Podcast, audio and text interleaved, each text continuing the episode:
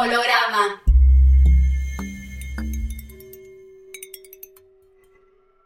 Good thinking always happens at the moment of speechlessness. The only way to come into the presence of it is to constantly keep doing positive things.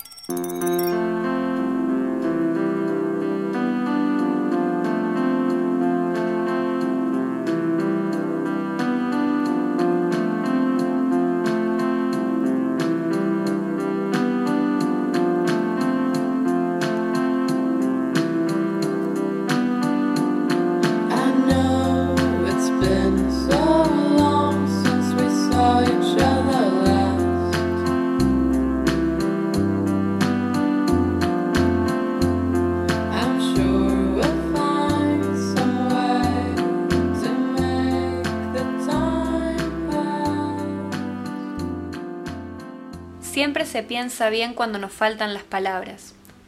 Desde muy pequeña como adolescente católica, supe que desde el momento que recitas el nombre de Dios, eres una idólatra. Desde el instante que piensas que has encontrado un nombre claro, te conviertes en idólatra. Has pronunciado un tipo de mentira muy particular, la mayor de las mentiras, y la única verdad, la más fundamental que se puede contar, ha de ser el fracaso de la nominación, el fracaso de nombrar en positivo. Justo en ese momento de fracaso es cuando entramos en contacto con ello, sea lo que sea ello, algo que no es mentira. En el momento que lo llamas Dios, eres un idólatra. Quienes adoran a Dios son idólatras. Y sin embargo, el único modo de aprenderlo o de estar en presencia de ello, decían los místicos que moldearon mi adolescencia y me jodieron la cabeza. La única forma de estar en presencia de ello es haciendo continuamente cosas concretas. Hay que seguir una labor de experimentación, seguir escribiendo nuestras historias concretas, no la historia en general, sino esta historia. Debemos hacer esto, debemos estar aquí, no en todos los sitios. Debemos estar apegados a algunas cosas, no a todas. La única forma posible es involucrarnos mutuamente, una y otra vez, haciendo algo.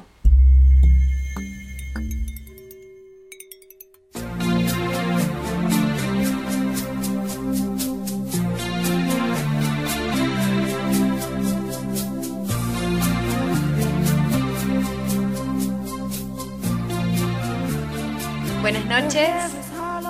Eh, volvimos.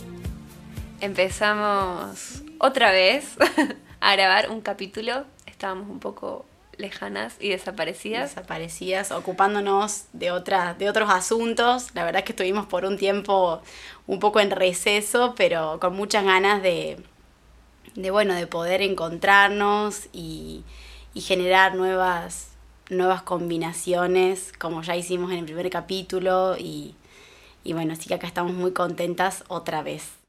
Sabemos que nos estuvieron re esperando, que nos, no sé, nos han compartido en este tiempo igual un montón de cosas re lindas. Y bueno, la, la buena parte es que este tiempo nos dejó seguir pensando y pensando y pensando. Y por ahí las ideas que teníamos al comienzo, cuando surgió eh, el, el inicio de este segundo capítulo, lo que empezamos a pensar eh, fue modificándose y eso también es parte de, de lo que dejamos asentar. Lo que acabamos de escuchar es un fragmento del el documental Donna Haraway, Cuentos para la supervivencia para la supervivencia terrenal. Esta es una reflexión de ella que pudimos escuchar en su, en su voz y después la traducción, porque bueno, Para incluirnos a todos. para que- entender. Los que no entendemos el idioma universal o no entendemos del todo. Bueno, un poco eh, la intención de, de eso que trajimos al comienzo y de lo que se va a ir escuchando a lo largo de todo este capítulo es, es poder ahondar en algo que nos viene dando vueltas y dando vueltas y dando vueltas en la cabeza, que tiene que ver con por ahí eh, la, la, la imposibilidad de, de- de reconocer las cuestiones como iniciadas y finalizadas, como comienzos y finales. Creo que todo empezó desde ese lugar, así como una gran pregunta que, Me parece que al comienzo fue algo así como, no sé, ¿qué, qué, qué pensás vos de, de los finales o cosas así como fl- flasheando con eso estábamos en ese, en ese momento inicial? Sí, de los finales y de lo que no tiene un final, como lo que queda inconcluso, o lo que queda en el aire, como que comienza y, y, Y no se termina. y no se termina, como, o que queda ahí. Un poco eso nos hizo pensar que, que es muy difícil ponerle un comienzo a las cosas. Decir, esta idea comenzó acá o es- Este fue el inicio. Claro. Entonces, esto que Donna Haraway dice de escribir, de pensar la propia historia, de poder reconocerla, a mí me interesa mucho eso que dice, no, no todo, la historia en general, sino la, la propia y ligada a, un- a una colectividad, a, un, a una red que, que está ahí, porque también es difícil decir dónde empieza una y dónde termina. Eh, de hecho, si alguna persona quiere ver el documental entero, al final habla un poco de, de los parentescos, y de la... que no son sola, o sea, que exceden la cuestión sanguínea y que sin embargo habilitan otras maneras de vincularse entre las personas cercanas y de, de y de cuidarse. y de cuidarse. Eh, en lo que a nosotras nos atañe, digamos, en lo que teníamos ganas de charlar esta vuelta, están esas continuidades y discontinuidades. Eso que, que sucede y cuando hay una ruptura, entonces a veces las rupturas pueden dar la pauta de que hay un inicio.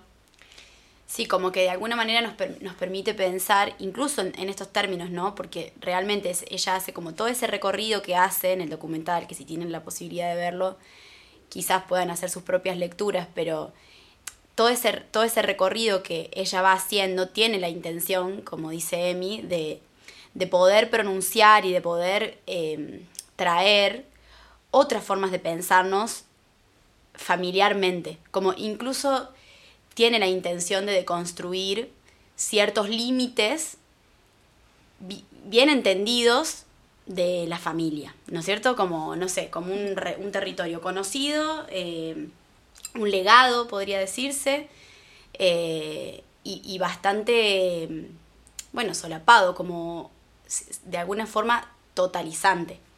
Entonces, de repente, eh, construir otros idiomas, otras alianzas y, y- y encontrar referencias en otros lugares que no son solamente las, lo- los rastros sanguíneos, por ahí también es habilitar otro universo de significaciones.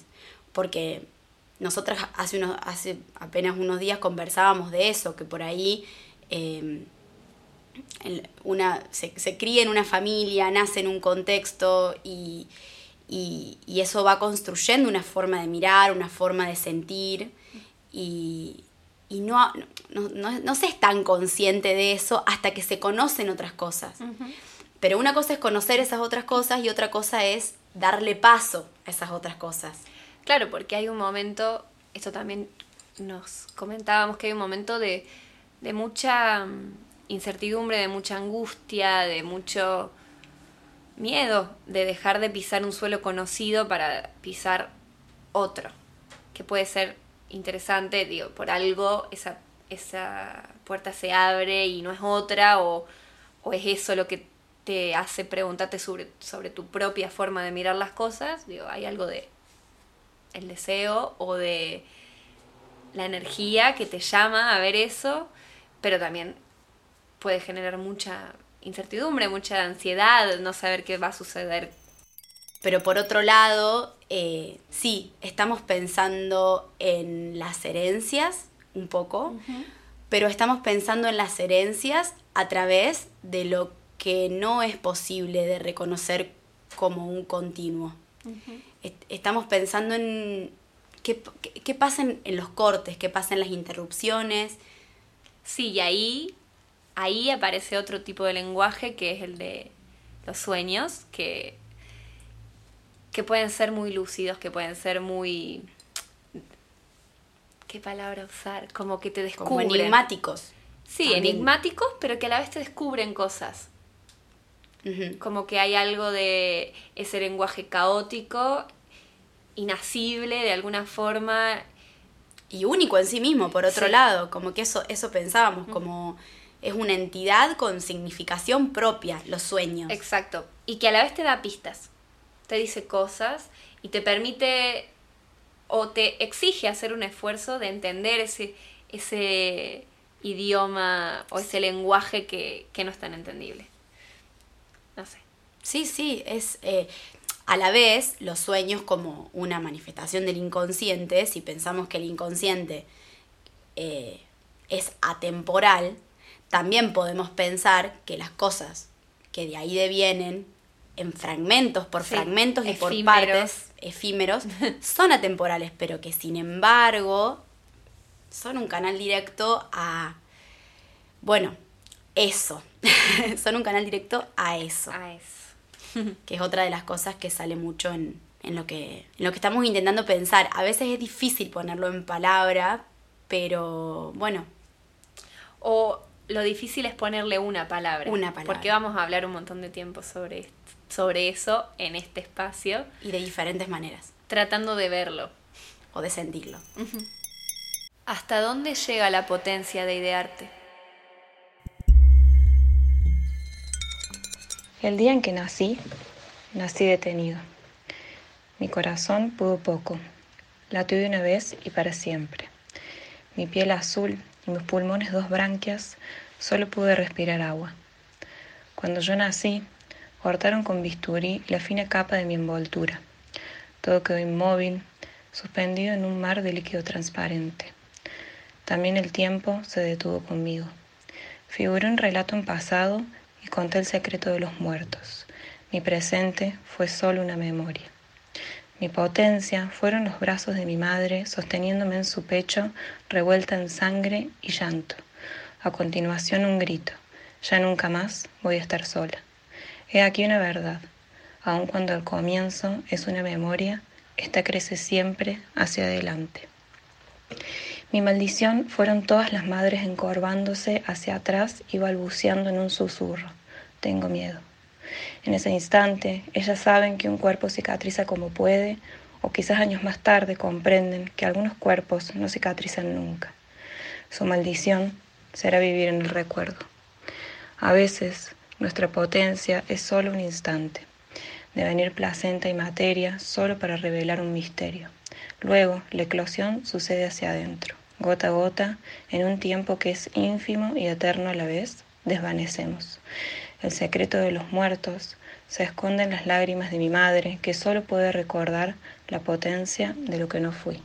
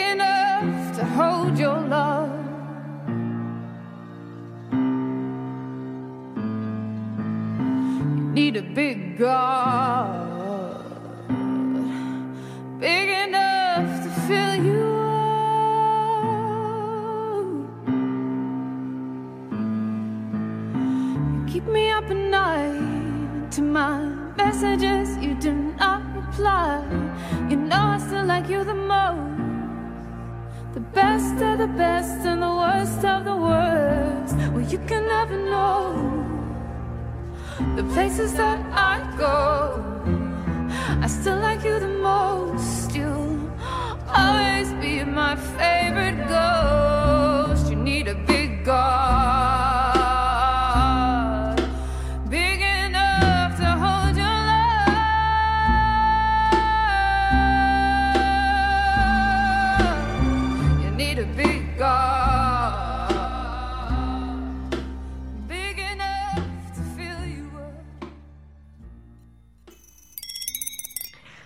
Soñé con Asturias, la casa de la abuela, su decoración oscura, la potencia animal que se percibe, cualquier rincón se vuelve desconocido, escapa a lo humano. Todo era madera y polvo como una lámina de film para conservar las cosas. En los rincones jamones curándose eran señal de riqueza.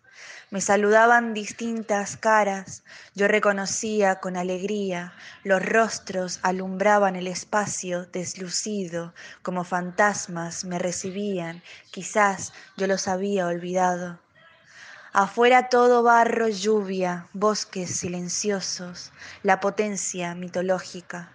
Entonces de pronto estábamos en un estanque donde el agua hacía flotar un universo de hojas otoñales Teníamos el otoño entre nosotras, una imagen preciosa, el oro caía de nuestros cuerpos. Yo bañaba desnuda a mi hermana, también desnuda. Era un bebé como hace quince años, no lo es. Así el oro viejo de los sueños entre nosotras.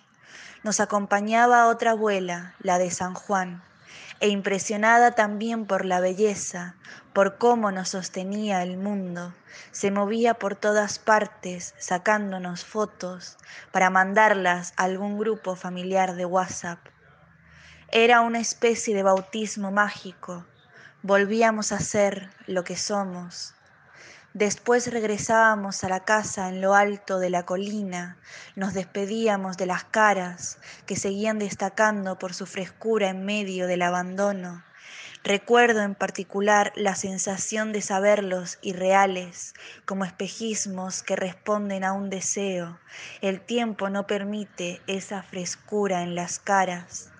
Entonces recuerdo en particular la sensación ácida del engaño. Me desperté llorando, me dio miedo no volver a ser lo que soy. Bueno, eh, esas son voces que nos llegaron del muy más allá, del mundo del talentoidosismo.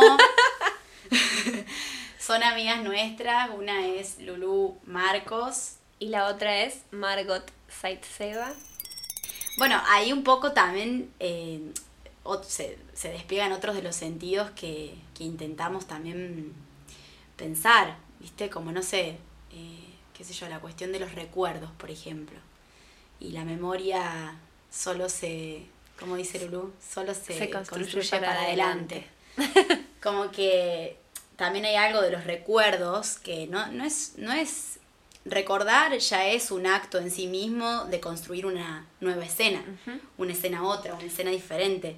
Sí, incluso en el otro, en el poema de Margot, hay un recuerdo nuevo de, de tiempos viejos. Como dice, ella dice eso de el tiempo no permite esa frescura en los rostros. Y que permite, por otro lado, pensar en, en alternativas, en posibilidades, porque, qué sé yo, como que de alguna manera también nosotras veníamos conversando sobre la cuestión del, de, lo imposible y de lo que sí es posible. Y por ahí, em, si, entendemos que lo, lo, imposible muchas veces nos permite imaginarnos o, como decíamos antes, dejar pasar otras experiencias, tocarnos con esas experiencias, modificarnos con esas experiencias, de repente lo imposible pasa a tener ahí una, impronta muy política y muy em, de la índole de la posibilidad.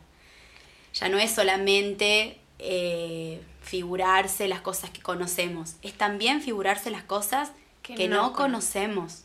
Y a partir de eso generar toda una serie de, de intentos, en principio, de, darle lugar, de, resque, de resquebrajar la posibilidad para que en la grieta puedan hacer la imposibilidad. Como esas plantas que nacen en, vos decís, ¿cómo naciste? En esa grieta de la pared. en ese cable. Ah, en ese, cable. Hay un meme que, dice, las plantas de mi casa, como todas muy achucharradas y mal, por más de que las muevas por todos lados, y las plantas de la calle, y hay una criándose muy al rayo del sol en un cable. Bueno, tal cual, eso. De alguna manera todas estas, em, bueno, intentos también nuestros de, encontrar las palabras para ciertos movimientos y ciertos impulsos y qué sé yo, es también una, un, un modo incluso de generarnos ánimos, porque, no sé, en esa posibilidad de no saber y de lo que es un poco inconcluso, radica la posibilidad de inventarse y de ser cada vez en cada uno de esos intentos. Como que no hay nada de lo que vos sí, lo que conoces es algo muy bueno, también mm, eh, predispone o, orienta la mirada, la escucha, los sentidos, pero lo más importante es como ese punto cero. Me hiciste acordar a algo que es que en la acrobacia hay un momento que es el punto cero, que tiene que ver con la dinámica del movimiento, y en el punto cero es donde vos podés piruetear, donde vos podés hacer la pirueta, donde vos podés, tu cuerpo no pesa, es como, imagínate el balanceo, ¿no? En, como las hamacas. Ajá. En un momento la hamaca llega a un punto donde se, se sostiene. Es, moment, es efímero, no es, no es que por siempre quedas en el aire, pero es en ese momento donde si haces un buen movimiento, sucede algo. Amada sedimentación. Trabajo sobre vos para entenderte y no temerte. Me conecto conmigo y con todos mis antepasados para exponerte. Tengo que invertirte, tu capa más baja arriba y tu capa más alta abajo, porque tu capa más alta solo entiende viendo las capas más bajas. Pero al darte vuelta de esta manera se produce una confusión, porque cuando se invierten las capas sedimentadas, algunas se mezclan entre sí un poco como cuando uno sacude un frasco con capas de arena, y entonces no es claro del todo qué es de qué capa, ni a qué capa llegó, ni qué capa estoy mirando. Pero algo se ve, algo de vos se ve, y vos lo agradeces porque no querés confundir a los humanos con tus capas, aunque tu misma forma de existencia supone ocultamiento y confusión. Capas y capas y capas y capas, velos, velos, velos y velos. Los velos se mezclan entre sí, como gasas muy livianas superpuestas y arrugadas atadas a la cintura. ¿Cuándo llegamos? ¿Dónde estamos? ¿Cuál es esta capa? ¿Qué hay debajo? ¿O no hay nada? Si vos sos esto, ¿qué estás ocultando? Estás ocultando el momento en que el temor, el amor, la música y la narración desaparecen. Es el momento en el que no hay palabras, solo contemplación de lo invisible, imposible e informe. De ese momento me mantengo distante para poder observarlo. Debajo de la capa más profunda están el temor y el amor por lo vaporoso y amorfo. A eso no accedemos, solo accedemos a las capas. Eso es un fantasma, una cámara sellada donde quedó atrapado un aire extraño. Al dar vuelta a las capas, la cámara se abre y el aire extraño sale, y enrarece todo, sin que entendamos qué pasó.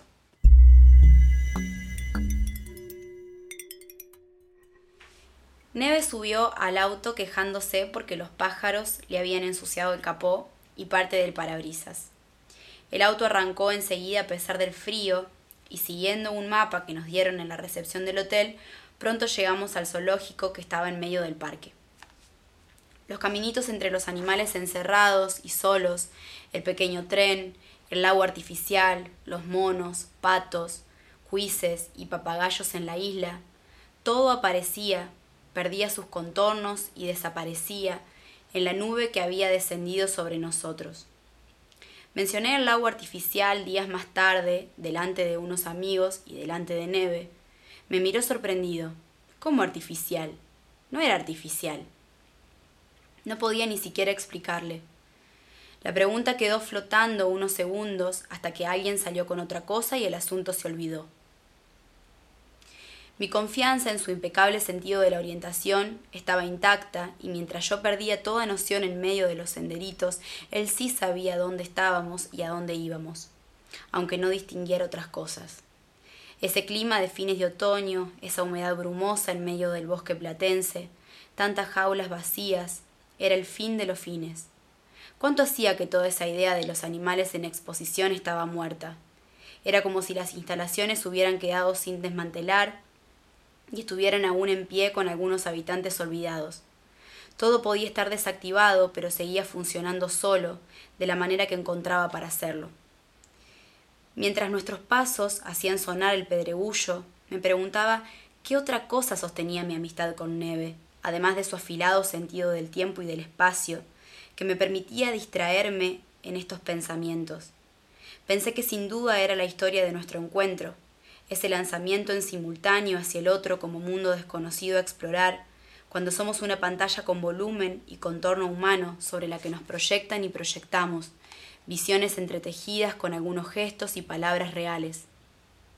Algunos se preguntarían, no lo sé con certeza, nadie se atrevió nunca a interrogarme, en qué consistía nuestra relación, pero a nosotros solo nos importaba nuestro encuentro. En el auto hubo un problema con el cinturón de seguridad de mi asiento. Pude sentir su codo clavándose en mi muslo cuando se apoyó para ayudarme a ajustarlo. Quería hablar de los cuadros, era evidente, pero no sabía cómo traer el tema. Yo tenía uno en mi casa. Me lo había mandado desde la galería cuando bajó la última muestra. El cuadro era demasiado grande para mi monoambiente, pero ¿cómo no iba a aceptarlo? Me gustaba y se había apropiado de la casa, y todos los que venían lo miraban con curiosidad pero no miraban lo que era el cuadro, miraban el cuadro, preguntándose por qué yo tenía un cuadro tan de verdad en mi casa.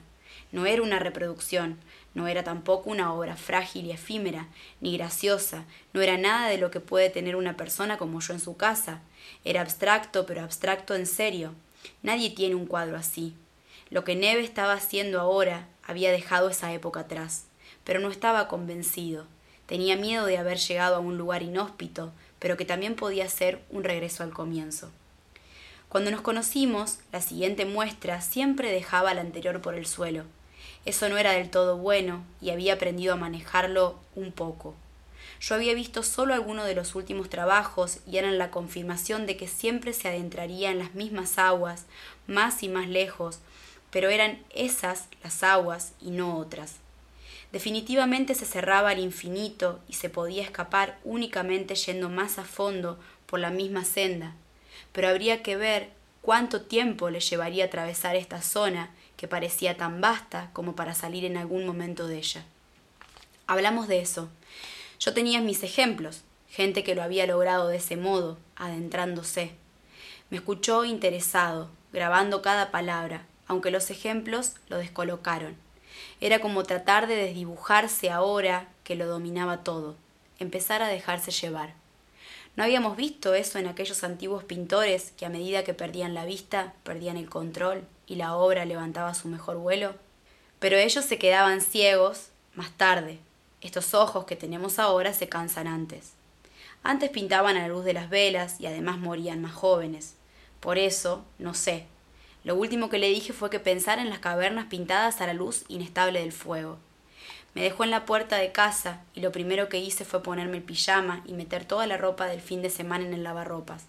Preparé un bolso con ropa interior, una toalla, cepillo de dientes, hojotas, dos libros, todos los papeles de los estudios y una botella chica de agua mineral que me quedó del viaje.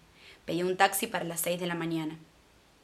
La cirugía está programada para las nueve y hay que estar dos horas antes. No es demasiado riesgosa la operación en sí, pero tampoco se puede postergar más. No quise hacer una segunda consulta con otro especialista. Después vendrá el tratamiento y todo eso. Al fin voy a tener la razón perfecta para no hacer nada y decir a todo que no. Mi agenda tiene las semanas cruzadas por una raya que la suspende por tres meses.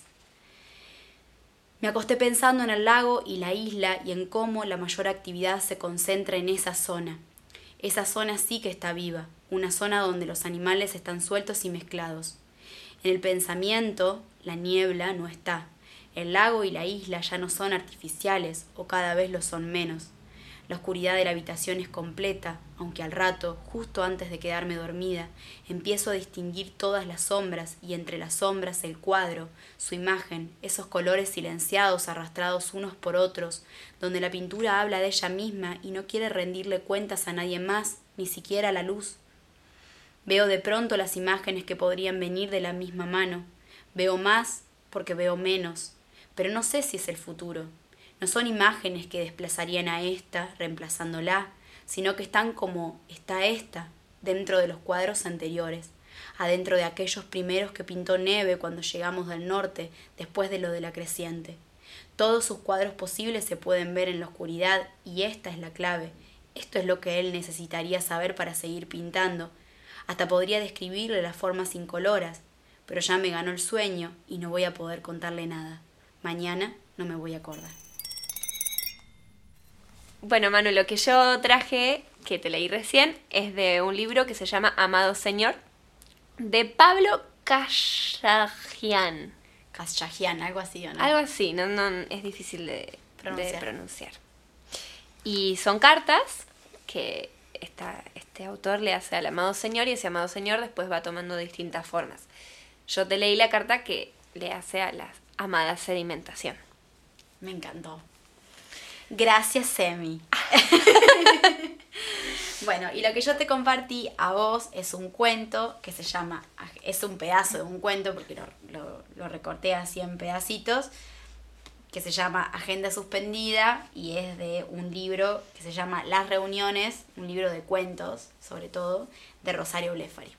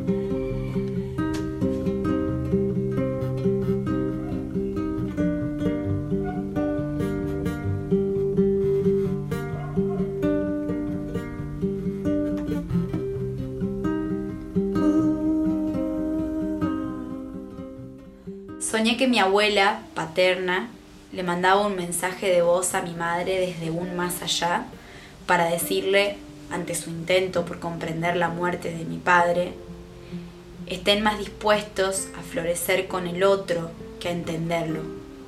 Y yo escuché la poética de su frase, pero al mismo tiempo entendí que ese florecer con el otro implicaba morir para darle lugar a una flor real. La lengua es una abuela bífida. Lloré.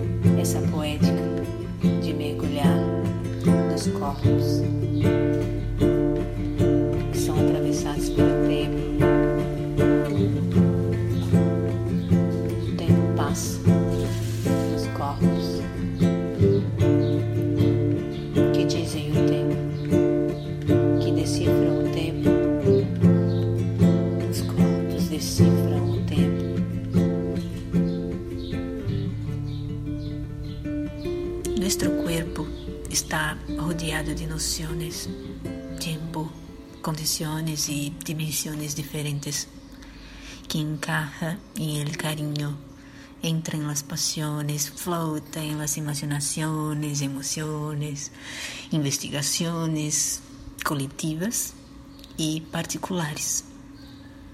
En esto hay algunos porqués que suenan inquietos y nos intervienen directamente, yo diría. Y qué bueno sería si lo que pudiera dejar en este, en este mundo fueran estos intentos de acariciar lo que nos vale, estas pequeñezas conquistadas y identificadas en los aprendizajes, en los belos encuentros de corazones eh, descarados, ¿sí? Esos, esos que nos ponen a gaguejar, eh, nos tornan extranjeras de, de, propia, de la propia forma de expresar las que eh, intentamos. Y gracias, holograma, por la intervención de hacerme mover pensamientos a respecto de las herencias coisas que raras vezes penso. Creio que se pudera definir o que me gostaria de deixar como herência, era esta sensação de ganas de decifrar as coisas, eh, de umas formas de ser eh, em partes de esta maneira. Mm, me gostaria que fosse uma forma de observar mais eh, contextualizada com os sentimentos creio que é ter a possibilidade de criar novas estratégias de vida, né? Que que no que que se transformam a todo momento, eh, a todo tempo, eh, ideias que possam ser mais aplicáveis né, às pluralidades, uh, eticamente e, e afetivamente falando.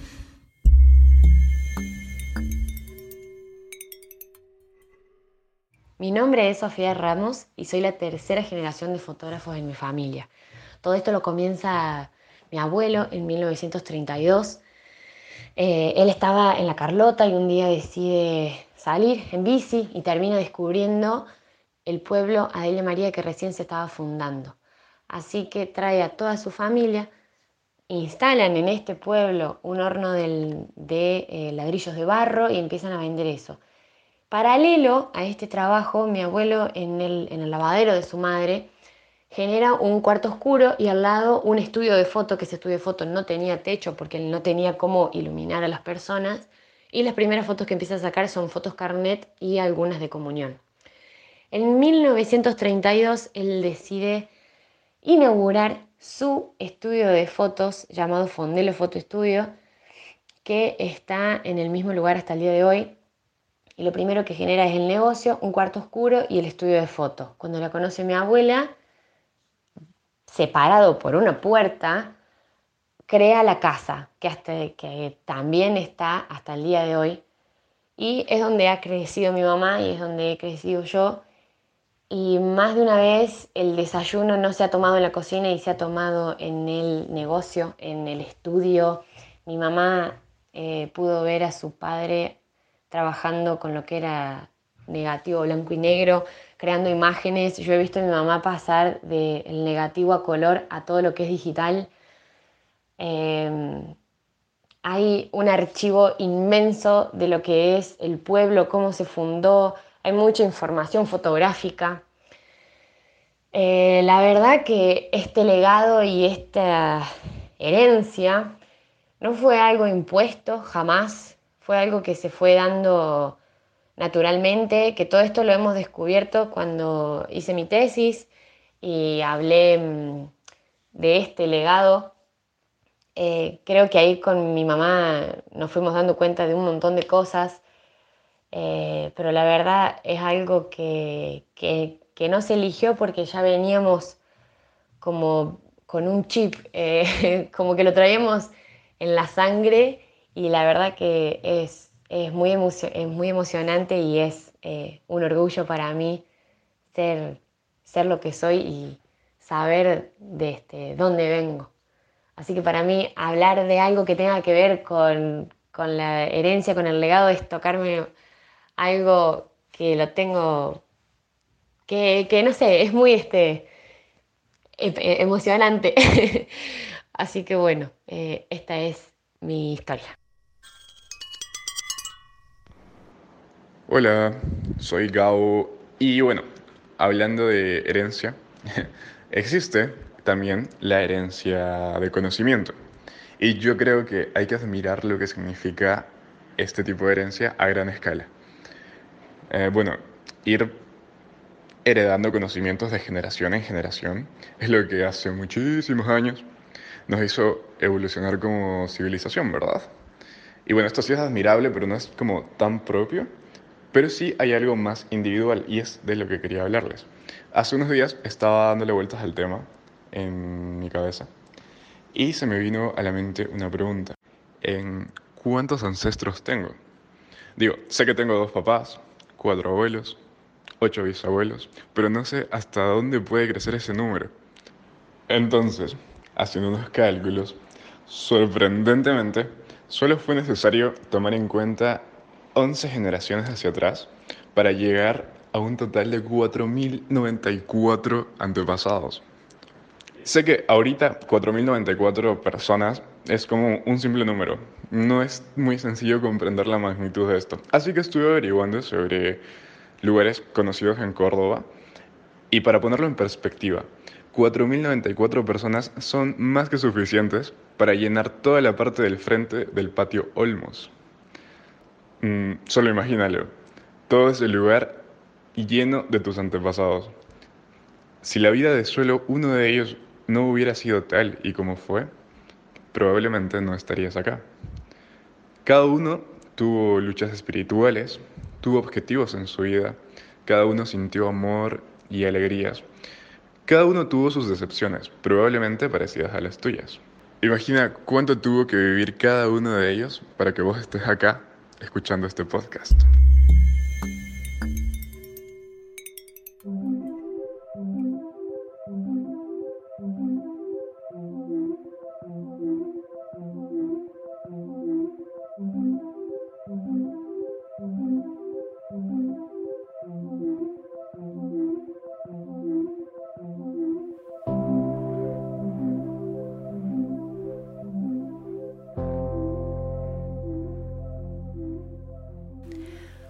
Cuento antiguo.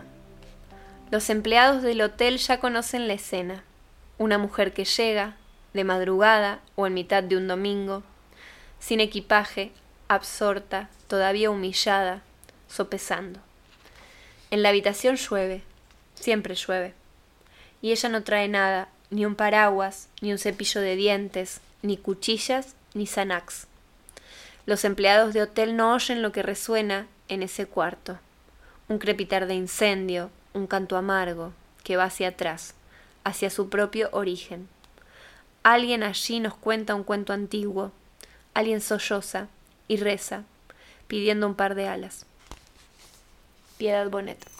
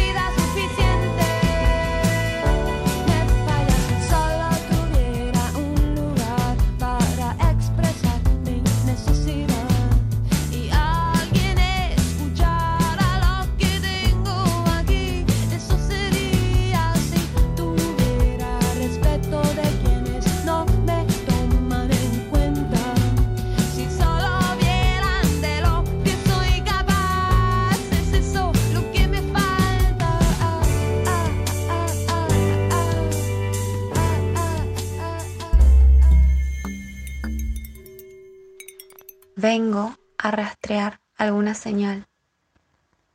Hola, estoy asustada. ¿Hay alguien ahí? Busco, verifico. No hay nadie. ¿O sí? En realidad sí hay. Rastros, ausencias. Anoche soñé con vos. ¿Estás bien? Parecías preocupada, tu rostro, tu postura, aprisionabas tu garganta. Algo te atoraba. Tu cara me quedó grabada. Me desperté. No aguanté. Te escribí. Mensajes al espacio, a algún lugar, rastrear códigos.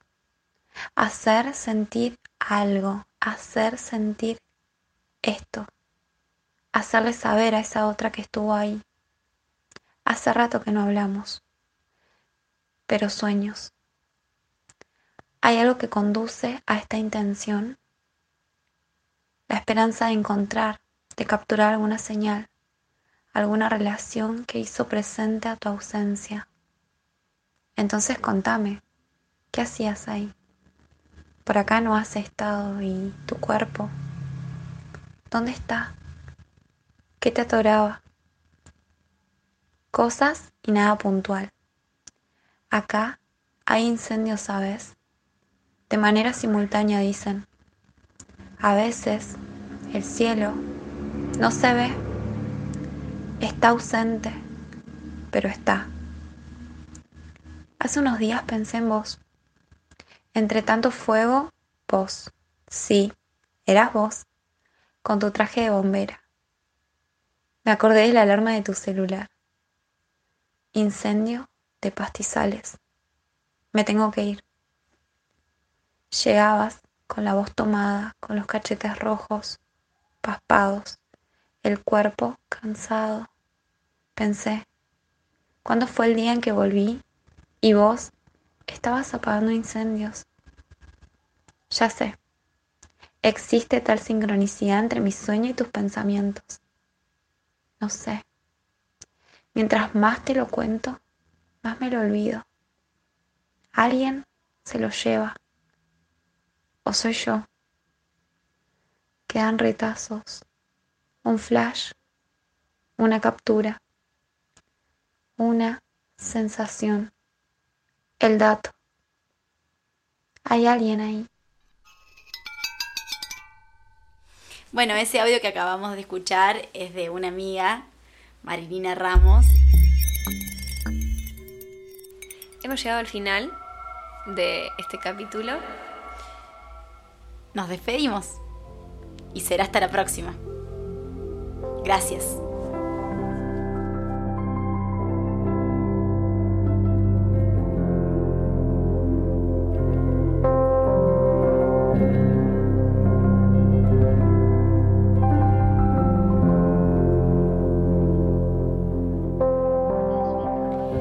Artificio incluye la sensación de que la historia nos ha sido dada, algo que está frente a nuestros ojos y no responde a los mandatos de nuestra voluntad. En uno de sus libros, Carlos Castaneda relata su aprendizaje para hallar sus propias manos dentro de un sueño y así ejercer la praxis del soñar. Soñar implicaba el cultivo de un poder personal sobre los propios sueños, hasta el punto que las experiencias habidas en ellos y las vividas en las horas de vigilia adquirían la misma valencia pragmática.